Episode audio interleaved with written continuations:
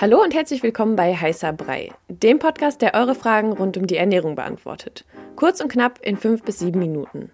Ich bin Sanja und stelle dem Ernährungswissenschaftler Jan eure Fragen. Antworten gibt's ohne viel Gelaber, direkt auf den Punkt und wissenschaftlich fundiert. Stellt uns eure Fragen via DM bei Instagram an koro-de. Und jetzt viel Spaß mit der Episode. Heute sprechen wir über dein Lieblingsthema Verdauung. Und ähm, wir haben mal ein paar Mythen zusammengesammelt und gehen die einfach mal durch, würde ich sagen. Und du klärst die HörerInnen mal auf, was da los ist. Machen wir. Okay, fangen wir mal mit dem ersten Mythos an. Bananen machen Verstopfungen. Hört man oft, oder? Hast du auch schon mal gehört? Mm, ich habe jetzt gelesen, ja. Okay, du hast gelesen. Okay, gut. Also ja, es kann, kann passieren. Also Bananen sind ähm, eine Frucht, die erkennt man relativ gut daran, oder man erkennt an der Banane relativ gut, wie reif sie ist. Das ist nicht immer so bei Früchten. Ähm, und zwar, also wenn die Banane sehr, sehr grün ist, ist da noch super viel Stärke drin.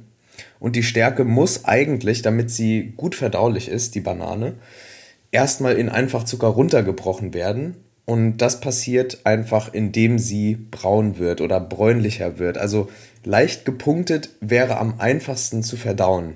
Es gibt Leute, die sagen, ja, ich mag die voll gerne grün, aber du kennst vielleicht diesen pelzigen Geschmack, den man Boah, dann auf ja. der Zunge hat, ne? Und dann auch dieses eklige Gefühl danach im Mund so Mundgulli-mäßig, ähm, ist, ist halt schon irgendwie so ein, eine Mundgeruchgarantie, auf jeden Fall eine unge, äh, unreife Banane zu essen. Und es kann auch wirklich dazu führen, dass man eben Verstopfungen bekommt, aber in der Regel jetzt von einer relativ unreifen Banane nicht. Wenn die sehr, sehr unreif sind, kann es dazu kommen. Mhm. Und also wenn man jetzt eine isst nicht, aber wenn mhm. man mehr isst, dann ist schon. Ja, also am besten einfach reife Bananen essen. Okay, gut. Aber nicht überreif, dann ist Fuselalkohol drin, das ist auch nicht so gut. Okay. Nicht so gesund für die Leber. Also immer die Balance halten mit den Bananen. Genau. Ihr Schurken und Schurkinnen.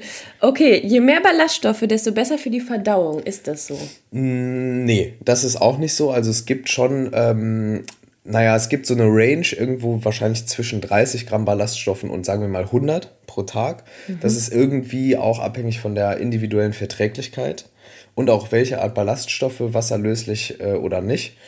Das wäre nochmal ein separates Thema, aber mehr ist nicht immer besser. Auch bei Ballaststoffen. Es kann dann dazu führen, wenn man zu viele Ballaststoffe isst, dass man eben Blähungen bekommt äh, oder auch Durchfälle oder halt auch Verstopfung, je nachdem, welche Art Ballaststoffe man jetzt zu sich genommen hat. Also einfach bei einer ausgewogenen Ernährung, wenn man viel selbst kocht und irgendwie Obst und Gemüse isst und, und auch Vollkornprodukte, äh, Nüsse, Saaten, Getreide, ähm, und auch Hülsenfrüchte, dann ist es relativ schwer, zu viele Ballaststoffe zu essen, aber es kann passieren und insbesondere interessant ist es für die Leute in der Transition Phase, wenn man sich erstmal sehr ballaststoffarm ernährt hat, sehr viel Junkfood und so, dann auf einmal zum Beispiel plant-based macht, dann kann es dazu führen, dass man eben mehr Blähungen hat. Da hatten wir auch, glaube ich, schon mal eine Episode drüber gemacht, was in dieser mhm. Transition Period eigentlich passiert. Das ist ein Adaptionsprozess, aber ähm, trotzdem, um die Frage zu beantworten, mehr Ballaststoffe sind nicht immer besser für die Verdauung. Mhm.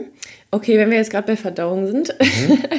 ähm, genau, da haben wir letztens drüber gesprochen, Cola und Salzstangen bei Durchfall. Ich glaube, das kennen viele HörerInnen von den Eltern. Mhm. Die haben einem irgendwie, wenn man Magen-Darm hatte, das mal hingestellt oder so, hat man mhm. sich auch immer gefreut, gefreut dass man mal klar. Cola trinken konnte. War immer ein bisschen geil auch. Aber äh, hilft das wirklich? Nee, eigentlich gar nicht. Also ähm, Salzstangen noch am ehesten. Muss man sehen, ob man das verträgt. Ne? Je nachdem, wie die hergestellt sind, da ist ja auch immer sehr viel Salz drin. Darum geht es auch. Also im Prinzip um die, die Frage ein bisschen anders zu beantworten, bei Durchfall ist es sehr wichtig, gerade wenn es langanhalten ist und auch äh, heftig, dann muss man auch die Ele Elektrolyte, die man ausscheidet, insbesondere halt Salze, ausgleichen. Ne? Das kann dann Salzstangen sein, aber besser wäre eine isotonische Lösung aus der Apotheke. Ähm, das wird auch wirklich ärztlich empfohlen, wenn man länger Durchfall hat, also länger als ein, zwei Tage ähm, oder auch Erbrechen. Und Cola, naja, die bringt halt gar nichts. Also da ist dann auch der Zucker drin und so, da ist auch zu viel Zucker drin. Also ein bisschen Zucker wäre sogar gut. Ne? Ähm, ist auch in diesen isotonischen Lösungen drin. Aber ähm, zu viel Zucker ist einfach, ist einfach Quatsch, also bringt wirklich gar nichts. Und das Koffein führt eher dazu, dass man dann noch öfter aufs Klo muss. Ne? Das, man man kennt es ja, also wenn man Ach, dann viel Kacken. Koffein trinkt, dann ist es ja so, dass die, die ähm, sogenannten, also dass einfach die, die Verdauungszeit reduziert wird. Man muss eher aufs Klo als sonst. So, und Stimmt, ja. Das ist halt eigentlich kontraintuitiv. Und das ist einfach Quatsch. Das ist ein Mythos. Okay, also am besten bei den eigenen Kindern nicht mehr machen. Genau. okay, kommen wir mal zum Verdauungsschnaps. Mhm. Ähm, da gibt es ja, also da sagt man ja immer, das hilft super nach dem Essen, fühlt man sich ein bisschen leichter mhm. und es soll ja auch die Verdauung anregen und so weiter und so weiter. Gibt es ja vieles, was man da hört. Ja. Ähm, was ist denn da Phase? Ja, bringt auch leider nichts. Also kann man auch widerlegen. Gibt es eine gute Studie aus der Schweiz. Die haben ähm, als Käsenation haben die geguckt, also was passiert eigentlich, wenn man ProbandInnen ähm, ein fettes Käsegericht gibt und danach kriegt die Kontrollgruppe einen alkoholfreien Kräuterschnaps und die andere Kontroll- oder die, die ähm, Gruppe, die dann untersucht wird, kriegt einen normalen Verdauungsschnaps, also einen Kräuterschnaps. Und man hat gesehen, dass es überhaupt keinen positiven Effekt hat, sogar im Gegenteil. Also Alkohol an sich ist schon mal nicht gut für die Verdauung, das kann man gar nicht sagen. Also Alkohol habe ich letztens auch wieder einen guten Podcast gehört, da ging es um ein bisschen anderes Thema, aber hat eigentlich gar keine therapeutischen Zwecke, Alkohol mhm. an sich. Ähm, Genau, man schläft nicht besser davon, es macht die Verdauung nicht besser. Es ist einfach ein Mythos. Was helfen kann, sind die Kräuter da drin. Wenn es ein Kräuterschnaps ist oder ein Likör. Allerdings sind die Kräuter dann in so einer niedrigen Dosierung drin, dann, dann kannst du auch ein Globuli nehmen, das bringt dann genauso viel. Mhm, also einfach lassen. Lassen, irgendwie was, also einfach ein gut essen und dann. Oder nicht so viel essen, ich meine, aber man wenn man einfach übertrieben voll ist. Genau, wenn man es ja. will. Also ich meine, man kann den Verdauungsschnaps trinken, ich mache das auch ab und zu. Ja. Nur man darf sich davon halt nicht erhoffen, dass der super gut für die Verdauung ist. Ja. Also einfach als Genussmittel, ja, ist doch schön auch. Hin und wieder. Okay, kommen wir mal zu den Trockenfrüchten. Da gibt es ja auch äh, das eine oder andere, was man da sagt. Zum Beispiel bei Pflaumen, dass die äh, die Verdauung fördern. Dann gibt es aber auch irgendwie noch diesen Mythos, dass ähm, Trockenfrüchte ja zu Durchfällen führen. Was ist denn da richtig oder falsch? Kommt ein bisschen drauf an. Also weshalb, also weshalb jetzt Trockenfrüchte, zum Beispiel Pflaumen, gut für die Verdauung sein sollen, ist, weil sie ballaststoffreich sind. Ah, das ist schon mal, schon mal richtig.